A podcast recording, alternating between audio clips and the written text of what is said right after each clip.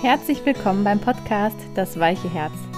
Ich bin Marina und hier bei diesem Podcast wirst du von meinen Erfahrungen hören, von meiner Reise zum weichen Herzen, aber auch von unserer Familienreise und was wir so alles auf dem Weg erleben und erfahren. Unsere Erfahrungen mit Gott, unseren Glauben und wie wir ihm immer näher kommen können, seinem Herzen ähnlicher werden können. Und in dieser Podcast-Folge soll sich alles um das Thema Freilernen drehen.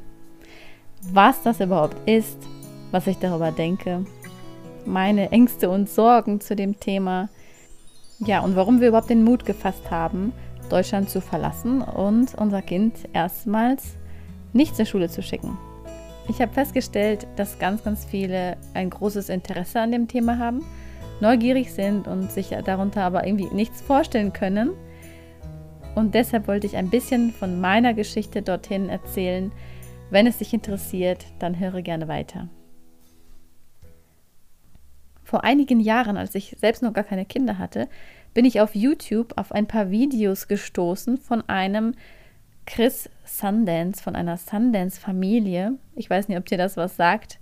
Eine Familie, die mittlerweile sechs Kinder hat, die seit zwölf Jahren, glaube ich, oder vielleicht jetzt schon gar mehr, ähm, auf Reisen ist und die ihre Kinder nie zur Schule geschickt hat. Und diese Familie, die war für mich gleich so total besonders. Und ich habe es einfach geliebt, diese Videos anzuschauen, wo die gerade sind, was die gerade machen, ihre Überzeugungen. Der, der Vater, der Chris Sundance, hat immer erzählt von den grünen Säften, die sie trinken und von der gesunden Ernährung. Ähm, aber auch von äh, der Tatsache, dass die Kinder nicht zur Schule gehen, dass sie frei lernen dürfen und das hat mich ähm, so gepackt. Ich fand das so spannend.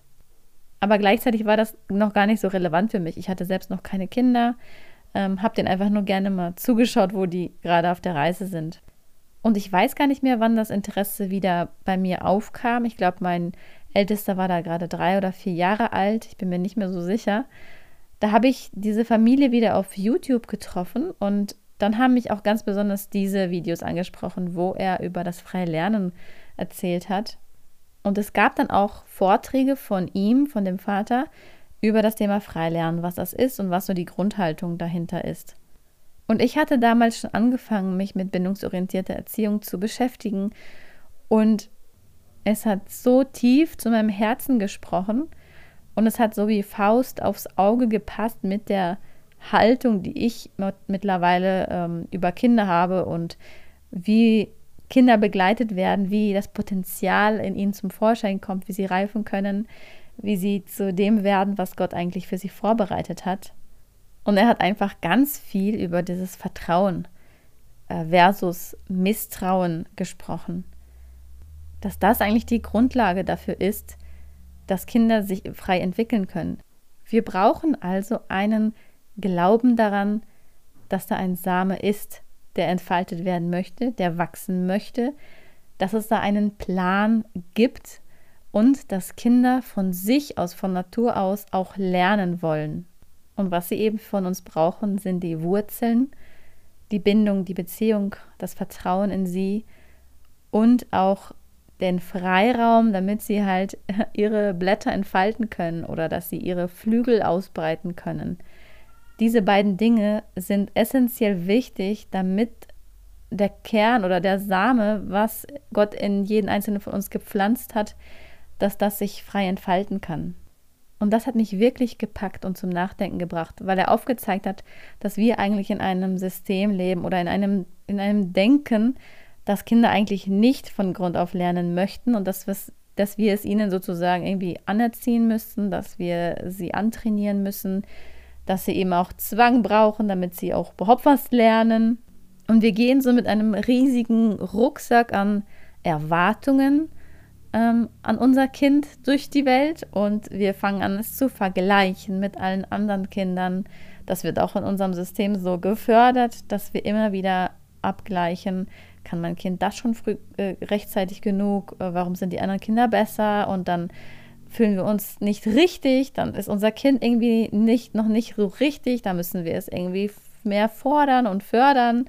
Und so viele Ängste sind damit dabei, dass wir irgendwie nicht gut genug sind, dass unsere Kinder nicht gut genug sein werden, dass sie nix, zu nichts taugen werden, dass sie keinen guten Abschluss kriegen und dann auch ein schlechtes Berufsleben haben, ein unglückliches Leben führen werden. Und das könnte man ja immer so weiterführen und immer so weiterführen. Und das Ergebnis ist, dass wenn unsere Kinder dann immer sagen, Mama, Mama, ich will Astronaut werden, dass wir dann total misstrauisch und ähm, erwartungsvoll reagieren und sagen, ja, dafür sind deine Noten aber noch nicht gut genug. Da musst du dich aber ein bisschen besser anstrengen in Mathe. Und dem Kind dadurch vermitteln, ja, du taugst eh nicht dafür. Und gar nicht sehen, dass unsere Kinder so viele großartige Träume haben, die sie gar nicht alle erfüllen müssen und brauchen, aber dass das Träumen alleine ihnen schon hilft und ihnen Motivation gibt und sie dazu bewegt, auch äh, an Ziele zu kommen und äh, etwas zu lernen. Ein Kind, das Astronaut werden möchte, das wird Astronaut sein, spielen, das wird alle Informationen, die es zum Thema Weltall mitbekommt, aufsaugen wie ein Schwamm. Es ist einfach extrem offen, lernbegierig und neugierig.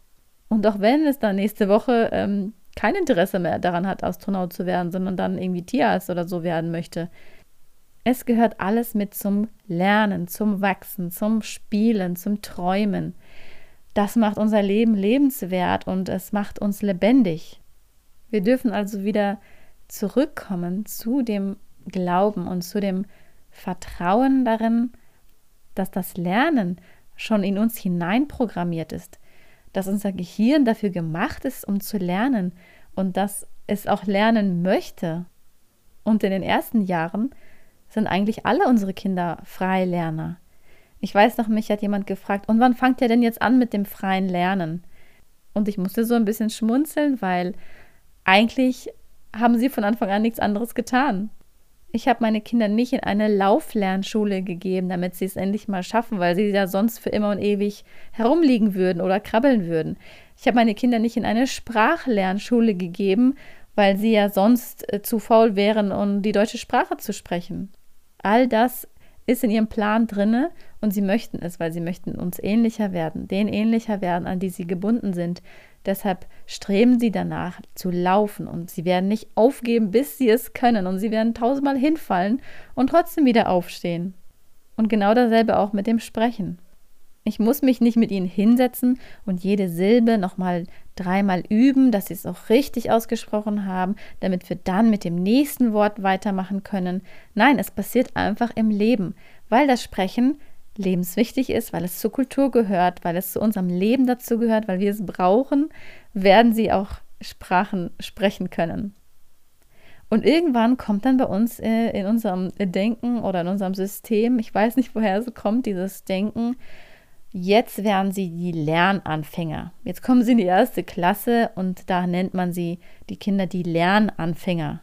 Weil jetzt fängt wirklich der Ernst des Lebens an. Man lernt jetzt wirklich was, das Richtige, was man fürs Leben braucht und alles andere davor, das war ja auch einfach nur äh, Zeitvertreib und irgendein sinnloses Spiel. Und genau das ist es nicht.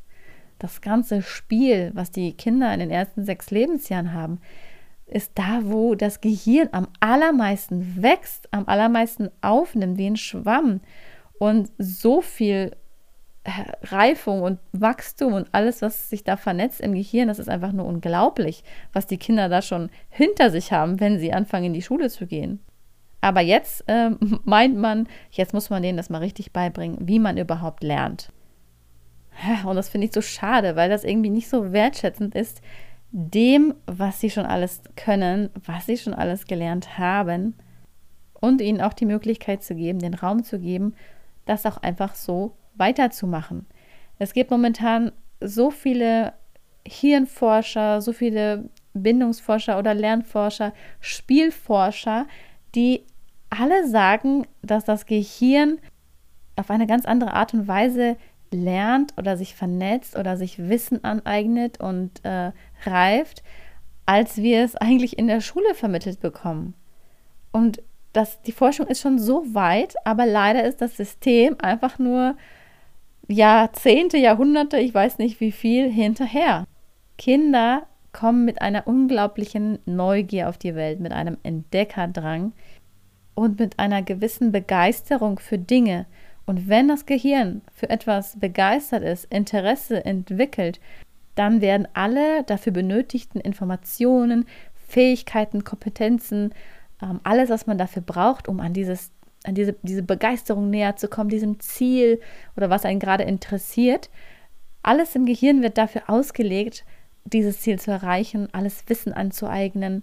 Und unsere Aufgabe darf es sein, ihnen diesen Raum zu halten, ihnen die Möglichkeit zu geben, das zu finden, was sie so begeistert, alle Informationen, die sie dafür brauchen, vielleicht zur Verfügung zu stellen, an die Orte zu fahren, was sie gerade so sehr interessiert, Fragen zu beantworten und sie nicht abzubremsen mit den Worten, nee, nee, nee, das Thema Pyramiden und Ägypten, das ist jetzt gar nicht dran.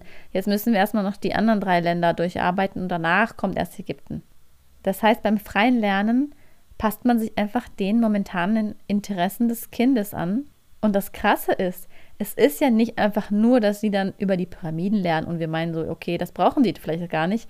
Nein, während sie über die Pyramiden lernen, lernen sie dabei vielleicht noch lesen. Vielleicht lernen sie dabei auch irgendetwas auszurechnen, irgendwelche Mengenangaben oder ich weiß nicht, in welchem Grad die Pyramide gebaut ist. Sie lernen gleichzeitig die Geschichte, sie lernen gleichzeitig vielleicht wie die Sprache ausgesehen hat. Also es ist so ein komplett ganzheitliches Lernen, was man nicht in einfach einzelne Fächer aufteilen muss. Das ist eigentlich das Lernen vom wahren Leben. Denn unser Leben ist auch nicht in Fächer aufgeteilt. Und hier haben wir nur die Mathematik und hier haben wir nur die Literatur. Und es ist eigentlich auch schon fast egal, welches Thema unser Kind begeistert. Und es muss nicht mit dem identisch sein, was man so in der Grundschule so alles zu lernen hat, weil das Kind einfach auf diese Art und Weise lernt, wie man wirklich lernt, wie man Probleme löst, wie man an Informationen kommt und wie man auch seinen Zielen und Träumen nachgeht.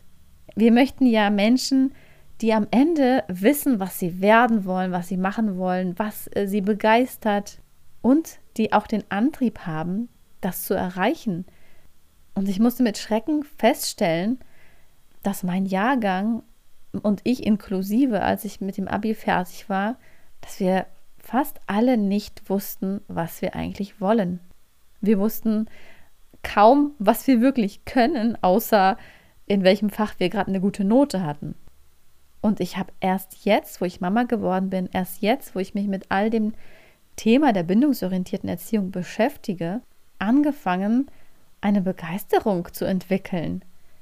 Also da ist etwas in mir aufgebrochen, wo ich eine Neugier, ein Interesse hatte. Und ich sag's dir, ich habe alles, was mir in die Quere kam zu dem Thema Erziehung, aufgesaugt wie ein Schwamm. Und genau das ist es, was ja passiert, wenn man für etwas begeistert ist. Und das heißt nicht immer, dass es super viel Spaß macht. Es heißt nicht, das Kind einfach zu entertainen oder die Ängste, die man so hat, so, ja, wenn man jeder nur das macht, was, worauf er Lust hat und was ihm Spaß macht, dann kommen wir überhaupt nicht voran. Ich erinnere mich da an das, was André Stern einmal erzählt hat. André Stern ist ein sehr berühmter Autor und er selbst ist nicht zur Schule gegangen und seine Kinder auch nicht. Und er erzählt davon, dass sein Junge gerne Rennfahrer werden möchte und auch, glaube ich, ich weiß nicht wie oft in der Woche dafür trainiert. Und immer wenn er mitkommt, ist er wirklich, wirklich überrascht zu sehen, wie schwer es ist, wenn es regnet, wenn es kalt ist, wie dieser Junge in seinen nassen, tropfenden Klamotten da sitzt und es alles andere als angenehm und spaßig ist, aber er es trotzdem durchzieht, weil da so ein Funken ist, da ist so ein Drang, so eine Begeisterung, die nicht immer leicht ist, die nicht immer spaßig ist. Also wir haben ja oft so Angst, dass Kinder immer nur den leichtesten Weg gehen. Das ist nicht so. Aber sie brauchen einfach diese Wurzeln, dieses Vertrauen, das wir ihnen geben, den Glauben daran, dass sie was lernen wollen, dass sie was sind. Und nicht, dass sie erst mit ja ganz viel Leistung und Anstrengung und guten Noten und viel Pauken, dass sie dann erstmal was werden könnten in Zukunft. So, ich könnte jetzt noch äh, unendlich viel mehr erzählen, weil mich das Thema so heftig begeistert und immer wieder packt. Vielleicht konntest du da schon einiges für dich mitnehmen. Aber jetzt, wo wir diese Entscheidung getroffen haben, wir möchten es anders ausprobieren. Wir möchten unserem Kind ein anderes Lernen ermöglichen mit unserer Begleitung. Heißt es nicht, dass wir jetzt am Ziel angekommen sind, dass wir keine Ängste und Sorgen haben. Und das möchte ich auch so gerne mit dir teilen, damit du einfach ein realistisches Bild davon bekommst. Wir sind ja jetzt gerade in Guatemala bei meinen Schwiegereltern. Ich spreche also hier gerade äh, von der anderen Seite der Welt zu dir, wenn du jetzt irgendwo im deutschsprachigen Raum sitzt. Und vorher waren wir ungefähr zwei Monate in Spanien. Das war so unsere erste Station. Und wir haben uns Gedanken vorher gemacht, was nehmen wir denn mit, dass unser Kind nach seinem Interesse lernen kann, dass wir ihm das erfüllen können oder dass wir ihn darin unterstützen können, was ihn gerade so interessiert und begeistert. Und wir haben festgestellt, dass mein Mann und ich selbst erstmal ein ja, wie soll man das nennen, ein Unschooling-Prozess brauchen, um erstmal frei zu werden von diesem Denken. Also jetzt mit sechs, da muss er auf jeden Fall lesen, schreiben und rechnen äh, können und er am besten auch sich hinsetzen und dann in seinem Übungsheft äh, schreiben. Und ich habe angefangen zu versuchen, mein Kind für Dinge zu begeistern, die äh, gar nicht so interessant waren für ihn. Einfach weil ich Angst hatte, was ist, wenn ihn ja gar nichts interessiert? Dann sitzt er nur rum und äh, spielt nur Lego. Und dann kam ich in so eine Krise mit, mit solchen äh, erdrückenden Gedanken, dass, wir, dass die Zeit abläuft und was ist, wenn wir nach einem Jahr wiederkommen und er dann äh, in die erste Klasse rein muss, weil er dann gar nichts kann. Und was ist, wenn wir es nicht schaffen? Und mein Mann hatte da auch sehr große Krisen in Spanien und das war so unser kniffligstes Thema weil er immer sagte, was ist, wenn er nichts lernt? Und es fiel uns so schwer und fällt uns heute noch übrigens schwer, eine gute Struktur zu finden, einen guten Tagesablauf, wo alles irgendwie so klar ist, was wann ist und wo dann auch solche ja, Lernfenster auch ähm, da sind, ohne jetzt irgendwie einen Zwang auszuüben, sondern einfach nur in, in dieser und dieser Zeit lesen wir was zusammen, machen wir irgendetwas zusammen, machen wir vielleicht zusammen Musik und da sind wir immer noch dabei, uns da irgendwie zu finden, was für uns alle gut passt. Als wir nämlich aus Deutschland gegangen sind, haben sich so viele Strukturen gelöst, so viele Dinge sind nicht mehr nötig, so viele Termine gibt es nicht mehr. Aber wie gestaltet man denn jetzt seinen Tag, dass es allen dabei gut geht, dass es nicht ein absoluter Chaos ist? Ja, und wir hatten viele Gespräche und sind auch immer noch im Gespräch mit meinem Mann, immer in dieser Reflexion funktioniert das? Fühlen wir uns gut damit? Mein Mann hatte so viele Ängste, dass er es irgendwie nicht packt mit den Kindern, ähm, so 24-7 unter einem Dach, weil er jetzt auch nicht mehr irgendwie auswärts geht, um zu arbeiten. Und wir sind immer wieder auch am Überlegen und wir halten uns das offen, dass wir nach einem Jahr wiederkommen und dann einfach eine ganz normale Einschulung passieren kann oder dass wir uns eine besondere Schule äh, wählen, die so einigermaßen unseren, äh, unserer Haltung entspricht. Also wie du siehst, bei uns ist es einfach so ein krasser Prozess, der jetzt so in Gang gekommen ist. Und da ist diese Begeisterung für diese Art von Lernen. Und auf der anderen Seite ist da so viel Sorge und Angst und einfach kein richtiger Halt, weil wir auch nicht wirklich irgendwelche Vorbilder haben, wie so ein freies Leben und Lernen aussehen kann. Natürlich habe ich mir viel Wissen angeeignet und viel gelesen und auch viele Geschichten und Erfahrungsberichte von anderen Familien gehört. Aber jede Familie ist anders und so individuell. Jedes Kind ist anders und deswegen gestaltet sich das dann auch alles schlussendlich komplett anders. Und hier in diesem Podcast möchte ich dir immer wieder gerne von dieser Erfahrung erzählen, von dem, wie wir wachsen, was unsere Erkenntnisse dazu sind. Und ich möchte auch dich dazu inspirieren, einen anderen Blick auf dein Kind zu werfen, einen anderen Blick auf, wie Kinder lernen zu werfen. Und selbst wenn dein Kind dann in die Schule geht und da vielleicht ganz viel an Leistung sich orientieren muss und an guten Noten, dass deine Haltung und deine Botschaft an dein Kind eigentlich ist, du musst nicht erst was werden, sondern du bist schon etwas. Du bist ein Kind Gottes, du bist geliebt und wertvoll, wie du bist. Und dass du vor allem darauf achtest, dass dieser Funken von Neugier, dass dieser Begeisterungsdrang, dass er in deinem Kind nicht aufhört. Dass du an den Stellen, wo du mit deinem Kind bist oder am Wochenende oder wo auch immer, dass du ihm Raum gibst für seine Interessen, damit dein Kind immer weiter träumen kann, dass es genug spielen kann. Denn das ist einfach so unglaublich wichtig für unsere Kinder. Alles Gute und bis zur nächsten Folge. Deine Marina.